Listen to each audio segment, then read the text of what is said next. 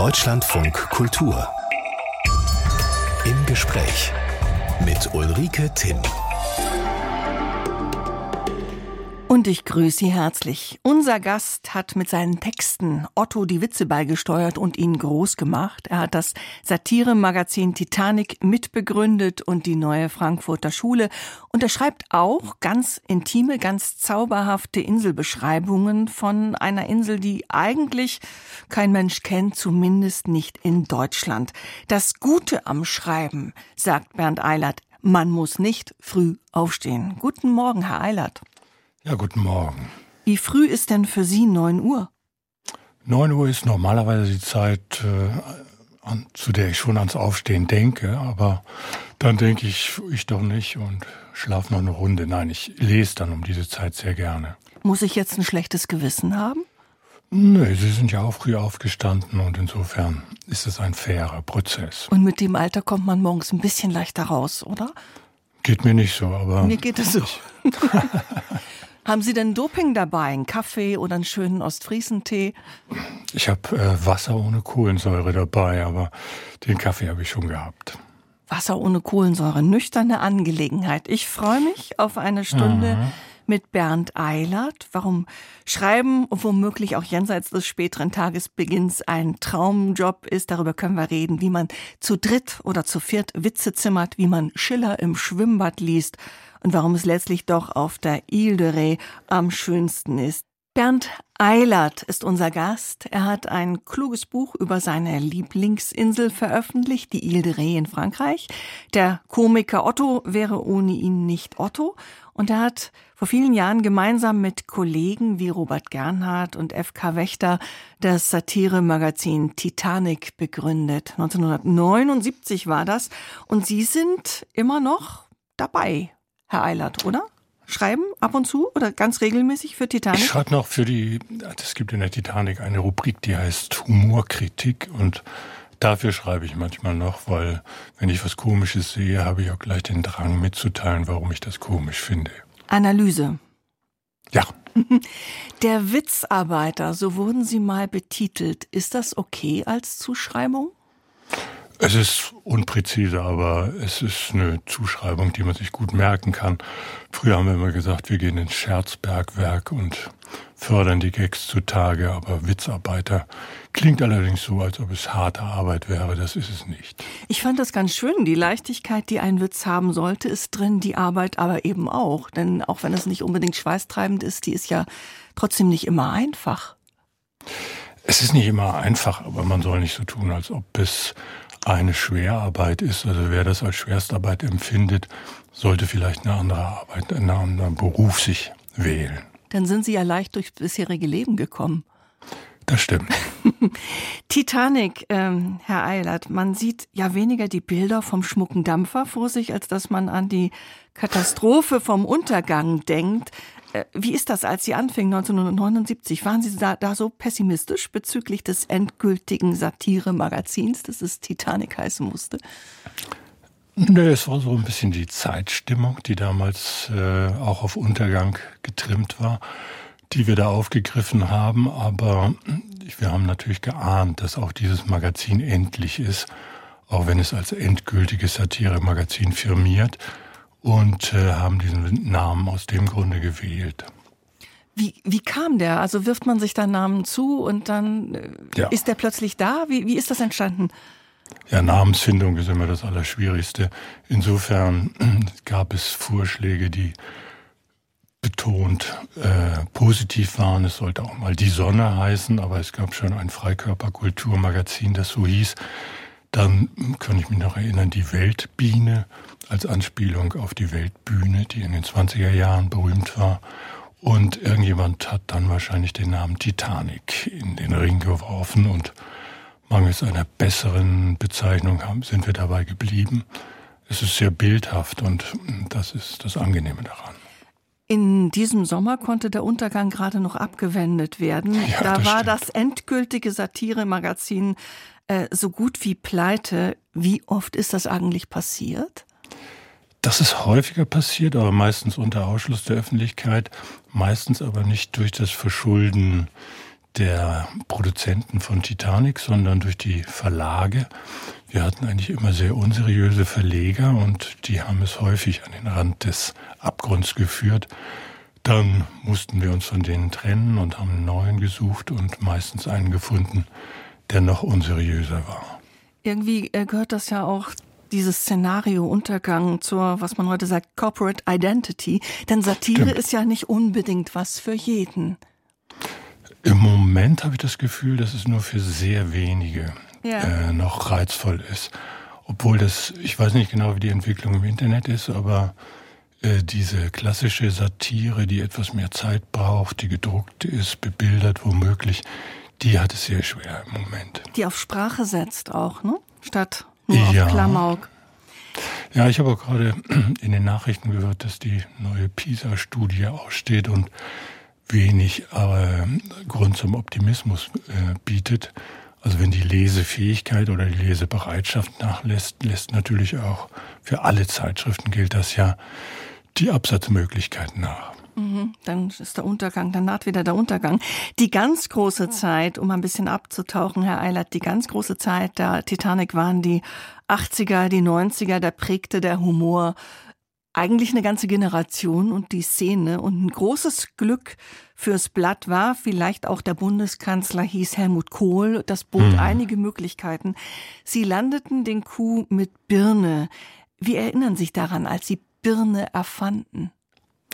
Ach, das ist ja eigentlich gar keine originäre Erfindung, sondern der französische Bürgerkönig Louis Philippe, der im frühen 19. Jahrhundert tätig war, wurde als Birne bezeichnet, weil ihn ein Zeichner in einer französischen Satirezeitschrift so dargestellt hatte. Und die Ähnlichkeit dieses etwas birnenförmigen Körpers von Kohl, der dann auch in der Kopfform noch seine Entsprechung fand, führte zu diesem Begriff Birne. Das ist jetzt fast eine kunstgeschichtliche Beschreibung, aber ich kenne keine Beschreibung für einen Politiker, die so lang gehalten hat. Fiel mir niemand das stimmt. ein. Und Sie können ja nicht jedem Leser erstmal erzählen, dass da bei dem mal ein französischer König war oder so. Das hat ja eine eigene Qualität. Das ist ein Glücksfall, wenn man so einen Treffer landet und äh, dann muss man auch dabei bleiben. Wobei die, ich las dann irgendwo, dass die junge Union Plakate für Kohl gemacht hat, also für Kohl, wo sie ihn auch als Birne bezeichnet das wurde dann halt äh, populär und er war klug genug, sich nicht äh, ausdrücklich davon zu distanzieren. Er, er wusste ja, wie er aussah. Er hatte überhaupt die Größe und die Klugheit, zum Beispiel nicht zu klagen. Also der ja. Papst oder der türkische Präsident Erdogan hatten nicht diese Nerven und sind gerichtlich gegen Titanic-Humor vorgegangen. Da war Kohl mhm. doch eine ganz andere Kategorie. Ja, leider. Also Schade. das muss man ihm lassen. Er hatte so eine gewisse pfälzische Bauernschleue. Die Titanic hatte immer eine gute Rechtsabteilung. Sind da die Korken geknallt, wenn jemand ob der Art des Humors äh, die Nerven verlor? Die Humoropfer? Das kam drauf an. Ich meine, wenn wir den Prozess verloren haben, im Fall Engholm war das so, dann war das schon schmerzlich. Also das führte dann immer zu finanziellen Engpässen aber nicht irgendwie zu Freudenfeiern, die, die Satire ist gelandet? Nein. Gar nicht? Nein, nein, nein. Ach, gar nicht. Also ich, der Papst, das war schon eine Ausnahme. Man konnte sich einfach nicht vorstellen, dass der Chef einer 2000 Jahre alten Institution ein 40 Jahre altes Satireblatt verklagt, ein deutsches Satireblatt. Warum das passiert ist, ich äh, würde gerne mal mit Papstbiografen der Sache nachgehen, aber der Vatikan gibt die Akten nicht her. Ist schon Geschmackssache, ob man ihn inkontinent auf dem Titelblatt zeigt, oder? Naja, er hat ja selber die Vorlage geliefert. Das ist immer wichtig. Jemand geht an die Öffentlichkeit und sagt, es gibt eine undichte Stelle im Vatikan. Das war die offizielle Lesart. Und wenn man sich äh, länger über undichte Stellen Gedanken machte, war dieser Gedanke, ihn als inkontinent darzustellen, was er ja nicht unbedingt sein muss, er kann ja auch freiwillig eben oder aus anderen Gründen in die Hose machen, dann äh, ist das wieder gerechtfertigt. Das ist sowieso unser, also zumindest mein Leitbild war da immer von Lessing geprägt. Alles, was man privat über jemanden weiß, wird nicht verwendet, aber wenn jemand etwas öffentlich sagt und macht, dann hat man das Recht, sich darüber lustig zu machen. Satire als Aufklärung. Äh, oder umgekehrt, ja. Aha. Nun haben Sie es vorhin selber angedeutet, der Blick auf die Welt hat sich sehr geändert. Heute wird vieles moralischer beurteilt, zum Teil ja. auch, also für mein Empfinden, dampft es hier und da auch mächtig Moralin. Ähm, ja, also wenn sich eine Gesellschaft immer mehr in ihre Bubbles zurückzieht, jedem seine Weltsicht und seinen Witz ja. und wehe, da kommt einer dazwischen. Wie schwer sind heute die Zeiten für Satire?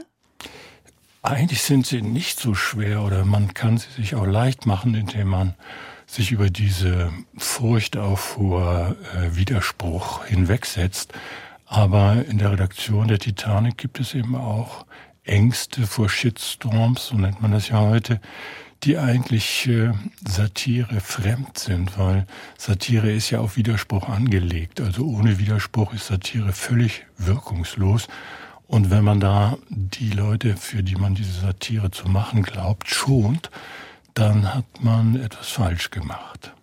Verfolgen Sie eigentlich noch so die heutige Szene, also von Comedians, Stand-up Poetry? Sagt Ihnen das was?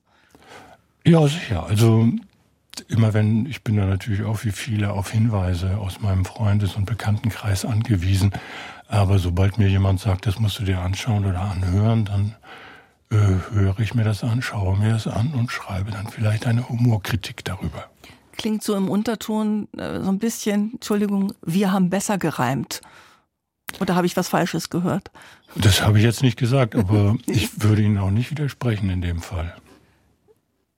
Dann lasse ich das mal so stehen. Der Autor Bernd Eilert ist heute unser Gast, 1949 geboren in Oldenburg, von uns, äh, von dort uns auch zugeschaltet. Berufswunsch, was mit Ausschlafen. Herr Eilert, Galt das schon früher, was mit Aufschlafen? Sie haben Abitur gemacht auf verschiedenen Schulen mit ordentlichen Noten, aber ich sag mal außerordentlichen Fehlzeiten. Ja, ich hatte sogar mal den Rekord in Niedersachsen für unentschuldigt äh, gefehlte Stunden oder versäumte Stunden, hieß es damals. Aber ich bin nicht stolz drauf. Das, äh, dass dieser, ich weiß nicht, ob das ein, eine ein Erbteil ist, eine genetische Deformation, aber ich habe tatsächlich das Gefühl, wenn ich abends einschlafe und weiß, dass ich früh aufstehen muss, dann schlafe ich schlechter. Und deswegen stehe ich halt ungern gezwungenermaßen früh auf. Wenn ich das Vergnügen habe, in so einer Sendung zu sein, natürlich sehr gerne. Das konnte man den Lehrern damals aber nicht erzählen, oder? Mit Lehrern hat man persönliche Dinge überhaupt nicht besprochen. Das war damals ein äh, Unverhältnis. Also Lehrer lebten in ihrer Welt und Schüler in der anderen und persönliche Kontakte gab es dann nicht. Also man hat sich gesiezt gegen, äh, gegenseitig und man hat sich äh, die Lehrer mit Titel angesprochen. Die Schüler hatten meistens noch keine Titel, aber sie wurden auch äh, korrekt mit Nachnamen mhm. angesprochen. Ich habe mich sofort gefragt, äh, Rekordhalter in außerordentlichen Fehlzeiten, trotzdem Abi mit ordentlichen Noten. Aber wo waren Sie denn die ganze Zeit? Welche Möglichkeiten bietet Oldenburg? es gab Kaffeehäuser, es gab zum Beispiel damals noch einen sehr schönen Wartesaal zweiter Klasse im Bahnhof mit Holztäfelung. Ein Onkel von mir hat da 50 Jahre lang Bridge gespielt, also es war eine feine Adresse.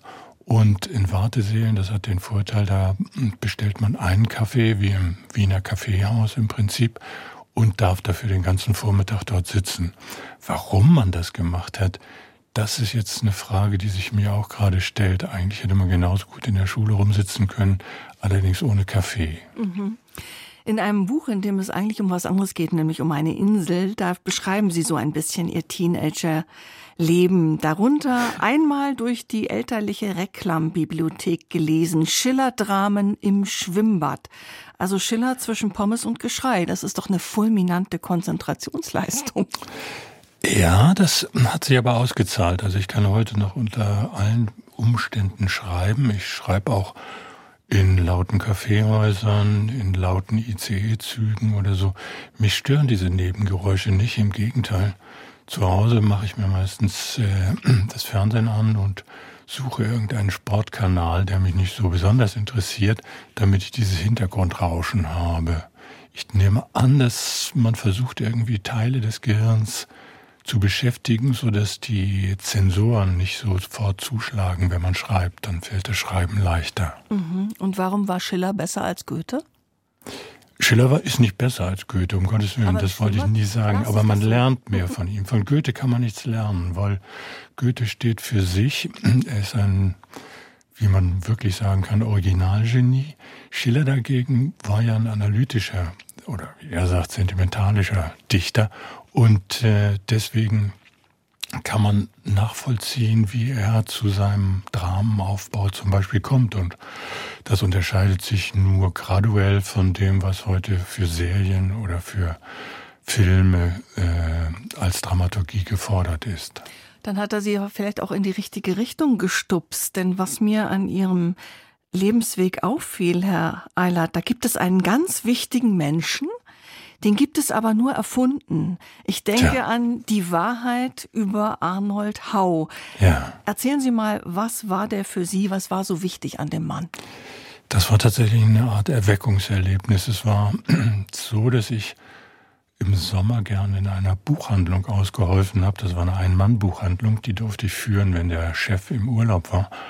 Und da im Sommer noch weniger Bücher gekauft wurden als eh schon, saß ich da meistens ganz alleine und irgendwann kam ein Leseexemplar mit weißem Umschlag. Ich schlug das auf, da stand die Wahrheit über Arnold Hau. Und ich fing an zu lesen und merkte nach drei, vier Zeilen, dass es wahnsinnig komisch ist, dass aber diese Komik sich nicht so leicht erschließt. Also es ist eine Form, wo Nonsens, Parodie, auch alte Bildungsreserven abgerufen werden und das hat tatsächlich mein Leben verändert, weil ich mir dachte, das ist eigentlich das, was ich immer gern gemacht hätte, aber bisher noch nicht zu benennen wagte. Sie haben dann studiert, um den Mann auf die Bühne zu bringen, den äh, gleich drei Leute erfunden haben, nämlich Robert Gernhardt, F.K. Wächter und F.W. Bernstein. Ja. Die kamen dann tatsächlich zur Aufführung und nahmen sie gleich unter ihre Fittiche? Ja, die kamen zur Aufführung, weil auf Hinweis eines Professors hatte ich die Rechte bei Ihnen angefragt. Also damals war weitgehend rechtsfreier Raum. Es gab war die Zeit der Raubdrucke und so weiter. Aber ich wollte es dann doch ordentlich machen, bin zur Buchmesse nach Frankfurt gefahren und habe mit den drei Herren verhandelt. Und die haben dann zugestimmt, nachdem sie gemerkt haben, dass ich das Grundprinzip des Buches verstanden habe und haben mich gelassen und aus dem Buch ist dann eine vierstündige Studentenaufführung geworden, die äh, mir gut gefallen hat, den Herrn hat sie auch gut gefallen und dann haben sie mir gesagt, etwas Besseres als das Studium findest du überall und ich bin nach Frankfurt gegangen. Nach einem Semester. Stimmt das? Ja. Ja, ich glaube, es waren anderthalb. Okay, das halbe wollen wir nicht unterschlagen, aber Sie waren äh, sowas wie das Küken der neuen Frankfurter Schule. Die anderen sind so im Schnitt zehn Jahre älter als Sie. Stimmt es eigentlich, dass Robert Gernhardt, der große Dichterpoet, Ihrer Mutter einen Beruhigungsbrief schrieb, aus dem Jungen wird auch was, wenn er nicht studiert? Ist das wahr oder ist das perfekt erfunden? Also das ist wahr. Ich habe den Brief nicht mehr gefunden. Ich wäre wahrscheinlich wieder rot geworden, wenn ich ihn gelesen hätte. Meine Mutter machte sich, wie Mütter es so zu tun pflegen, große Sorgen, weil Kunst galt in Oldenburg als brotlos per se. Und äh, Robert Gernert hat ihr also versichert, dass man auch damit genug Geld zum Leben verdienen kann. Und irgendwie hat sie das beruhigt. Robert hatte so eine, sagen wir mal, glaubwürdige Art und Weise, solche Sachen zu vermitteln. Und es hat ja geklappt.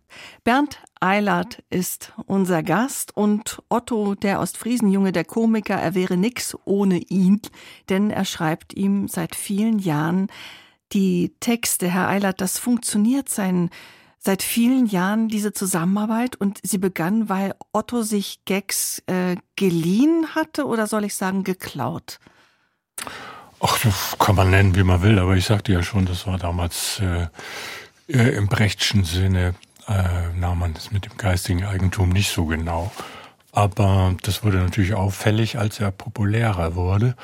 Und äh, ich muss Ihnen in einem Punkt widersprechen, Otto wäre immer etwas geworden, weil äh, solche Talente, die er auf sich vereinigte, Also sein großer Vorteil ist halt, er hat nicht nur ein Talent, sondern er hat mehrere und auch wenn er nichts perfekt kann, kann er immer darüber hinwegtäuschen, indem er zum nächsten übergeht. Also vom Singen zum Sprechen, vom Sprechen zum Gitarre spielen, zum Gitarre spielen zum Tanzen und so weiter und so fort.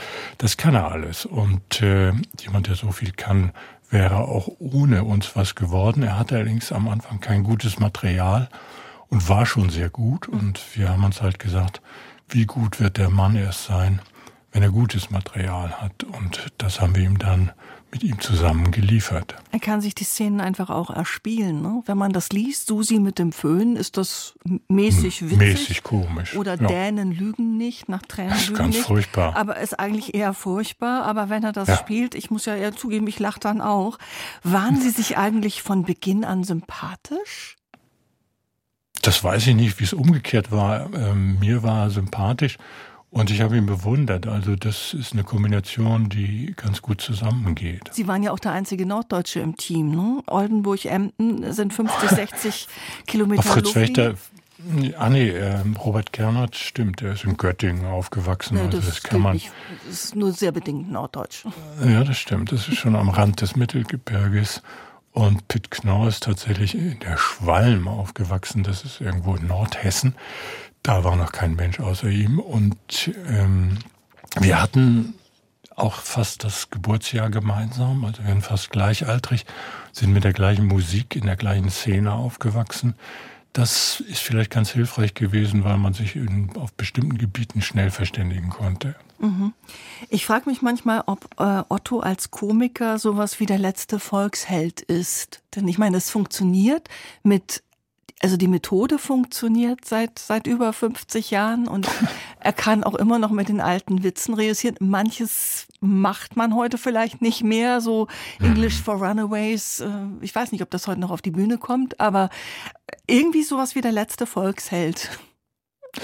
Ja, das kann sein. Also er war auch der Erste, der nach der, äh, am Ende der Nachkriegszeit, sagen wir mal, äh, diese Komikformen, die bis dahin vorherrschten, das war ja eigentlich der Witz und das Scherzgedicht, das dann vor allen Dingen Heinz Erhardt zur Blüte getrieben hat, der das gebrochen hat, indem er Poeten verweigert hat, wahnsinnig schnell von Nummer zu Nummer Übergang geschaff, geschafft hat und äh, deswegen hat er sich vielleicht vielen so eingeprägt. Und gerade die frühen Sachen sind fast wie alte Hits, also wie eine Rockband, die ihre alten Hits nicht mehr singen will, kann er auch nicht verweigern, diese alten Nummern weiter zu transportieren, wobei wir uns bemühen, sie etwas äh, dem, der Aktualität anzugleichen, beziehungsweise sie weiter zur Perfektion zu treiben. Perfekt ist es ja nie, aber man kommt in die Nähe. Gibt es eigentlich irgendjemanden, der Herr Walkes zu ihm sagt? Doch, das gibt es. Am Anfang von Interviews so. äh, sagen das jüngere Menschen häufig, aber er äh, fegt das mit einem Sag Otto zu mir dann meistens beiseite. Ja, Sie haben gerade gemeinsam ein großes Werk herausgebracht, ganz große Kunst, 75 Meisterwerke mit Ä, Kunstwerke mit Ottifanten, leicht verfremdet. Wie adelt ein Ottifant einen Vermehr? Das tut er überhaupt nicht. Also von adelig, von Adligen kann da keine Rede sein.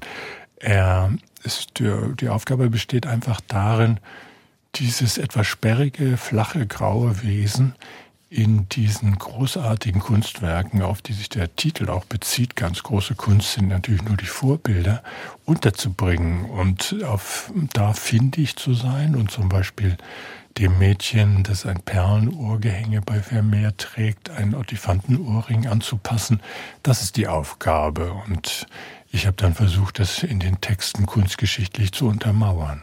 Sie haben es kunstwissenschaftlich äh, begründet. Es sind hochernste Katalogtexte. Warum trägt Aber sie, ja. trägt sie äh, am Ohrring einen Ottifanten? Was äh, sagt uns das, was wir noch nicht wussten? Oder was, Was will uns der uns das Maler damit sagen? Kunsterlebnis näher? Ich glaube, also ich habe von bei diesen äh, kleinen Lesungen, die wir mit dem Buch gemacht haben, wurde natürlich danach signiert. Also Otto musste meistens signieren, ich konnte zugucken. Und äh, da habe ich so gehört, wie Eltern ihren Kindern dieses Buch gekauft haben und äh, ganz besorgt waren, dass meine Tochter hat sich noch nie für Kunst interessiert und jetzt will sie plötzlich dieses Buch haben. Also es könnte sein, dass es eine neue Schicht in die Museen treibt, die dann nach Olifanten suchen. Volksbildung. Sie haben ja die Witze, die Gags für Otto im Team geschrieben und ich dachte ja. immer, da muss man alleine rumwerkeln, bis es blitzt. Sie haben Wie kommen Team. Sie da auf? Nein, Erzählen Sie, mir, erzählen Sie mir, wie das anders geht. Alleine ist es ja wahnsinnig öde und schwierig. Nein, das macht man doch viel lieber zusammen aus dem Gespräch heraus. Also jeder erzählt, was ihm gerade so durch den Kopf geht und an bestimmten Punkten hakt jemand anders ein, spinnt den Gedanken fort. Jeder Ansatz ist erlaubt, er kann noch so abwegig scheinen und manchmal führt es dann zu einem Ergebnis, das auch für andere komisch ist. Auf jeden Fall hat man selber seinen Spaß gehabt und wenn Otto dabei ist und dann gleich auf, zur Gitarre greifen kann, um Texte umzusetzen oder so, macht es natürlich besonderen Spaß. Wie hat das eigentlich zusammengepasst? Die doch, ich sag mal, ziemlich linksintellektuelle Satirikerschule, aus der Sie kommen, und der Blödelbade aus Ostfriesland? ja, das, ach, linksintellektuell ist auch übertrieben. Ähm, wir hatten halt einen bestimmten Bildungsfundus, der uns äh, instand gesetzt hat, parodistisch Töne anzuschlagen, auf die Otto vielleicht so nicht gekommen wäre. Aber wenn der Ton erstmal da war, er ist äh, ein, eine Art Staubsauger. Er saugt das wahnsinnig schnell auf und kann das wahnsinnig schnell wieder abgeben. Also es kommt dann nur darauf an, den Staubbeutel im richtigen Moment auszuschütteln, dann kommt auch was raus. Gibt's Gags oder Sketche, auf die Sie ausdrücklich nicht stolz sind?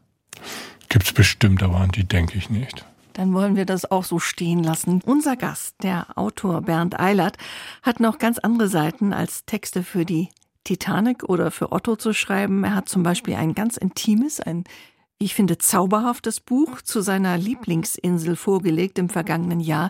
Ile de Ré, gelegen vor La Rochelle in Frankreich und äh, beschreiben Sie als Ihre Vorstellung vom Paradies. Also wenn jemand lange für Titanic geschrieben hat, dann kommt einem eine Vorstellung vom Paradies immer ein bisschen äh, befremdlich vor. Ist das ganz ironiefrei Ihr Paradies?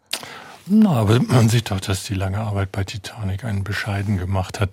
Ich meine ja nur diese Momente in der Dämmerung, wenn man auf dem Fahrrad bei angenehmer Temperatur zwischen Salzfeldern dem Meer entgegenfährt und diesen, dieses Erlebnis hat, dass eben Geruch, der Augenblick, das, was man sieht, das, was man fühlt, einfach stimmig zusammengehen, dann äh, ist das wahrscheinlich eine, zumindest eine Glücksvorstellung oder, oder es ist schon das Glück.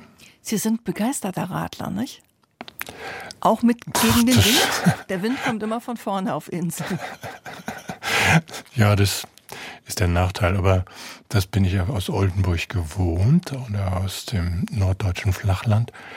Nein, ich bin nicht begeisterter Radfahrer, aber ich finde, es ist eine Form der Fortbewegung, die zumindest bei den entsprechenden Temperaturen doch sehr angenehm ist. Mhm. Auf diese Insel, auf die Ile de Ré, sind Sie eigentlich, ich sag mal, eher verschleppt worden. Ähm, denn sie haben von Kindheit an, ich will nicht sagen Inseltrauma, aber Inseln waren eigentlich nicht so ihr Ding. Wenn man ein bisschen hört, was sie schreiben oder wenn man liest, was sie da schreiben, würde man sie das im Paradies eher im, in den ersten Sätzen eher im Hochgebirge vermuten, also nicht auf einer Insel. Das Gebirge macht mir Angst. Also ich sah gestern wieder einen Film, wo Jean Dujardin durch das Gebirge, also durch das Zentralmassiv stiefelt und dauernd mit diesen scharfkantigen Steinen in Berührung kommt. Das ist irgendwie eine Vorstellung, die, da musste ich fast weggucken, obwohl er sich gar nicht verletzt hat, aber trotzdem, äh, der Sand der Inseln ist doch wesentlich weicher und wärmer als die kühlen, scharfkantigen Steine, die man im Gebirge antrifft. Und man kann ordentlich weit gucken. Man kann sehr weit gucken. Also in Ostfriesland sagt man ja, man sieht schon morgens, wer abends zu Besuch kommt. Das hat ja auch Vorteile, dann kann man auch schnell die entsprechenden Vorbereitungen treffen oder sich totstellen. Und äh, das äh, dürfte im Gebirge schwierig sein, wenn jemand plötzlich hinter der nächsten Felsecke auftaucht, gibt es kein Entkommen mehr. Arbeiten Sie besonders gerne auf Inseln? Was, durch diese Abgeschiedenheit können Sie auf Inseln besonders gut arbeiten oder ist das egal, wo ja. Sie sind? Es ist eigentlich egal, aber wir haben das als Gruppe festgestellt, als wir diese Otto-Filme zum Beispiel geschrieben haben, zu viert, dass wir dann immer zur Schlussredaktion auf irgendeine Insel gegangen sind, fast instinktiv, weil tatsächlich, wenn man dann die entsprechende Jahreszeit, also auf einer Mittelmeerinsel im November oder so, ist man ziemlich auf sich gestellt. Es gibt nicht mehr allzu viel Auswahlmöglichkeiten, Unterhaltungs- und Ablenkungsmöglichkeiten. Und äh, ich weiß nicht, ob die Luft dazu beiträgt, dass man dann meistens mit dem Ergebnis zumindest augenblicksweise zufrieden ist. Ile de Ré, Ihre Trauminsel. Was macht die Liebe zu dieser kleinen Insel so groß, dass Sie ein ziemlich langes Buch drüber geschrieben haben? naja, ich, sagen wir mal so, der Mare Verlag hat eine Reihe, die heißt Meine Insel. Und okay, das ist zu schnöde als Begründung. Das stimmt. Aber es war der Auslöser. Und dann war meine Angst eigentlich auch, dass ich gar kein Buch damit füllen kann, weil über Nachmittage am Strand kann man drei Sätze schreiben, aber kein Buch. Und äh, die Ilere bot dann den Vorteil, dass sie zu verschiedenen historischen Epochen doch eine erstaunlich vielfältige Geschichte zu bieten hat. Also sie war umkämpft zwischen Franzosen und Engländern. Sie war dann besetzt von den Deutschen, übrigens bis zum 9. Mai, also noch bis ein Tag nach offiziellem Kriegsende 1945.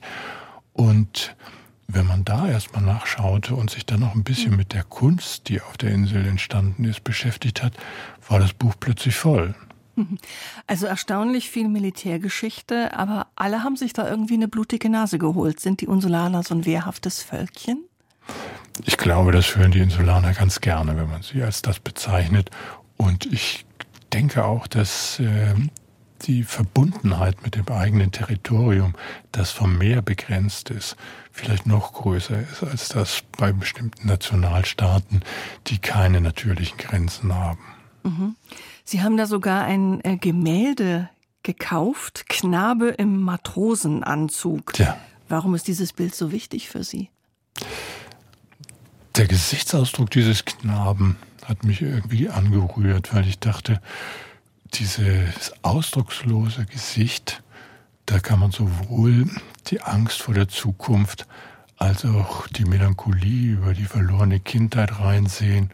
Das hat mir sehr gut gefallen und ich es hängt jetzt hier in Oldenburg und äh, ich werde es mir heute Morgen noch mal genauer anschauen.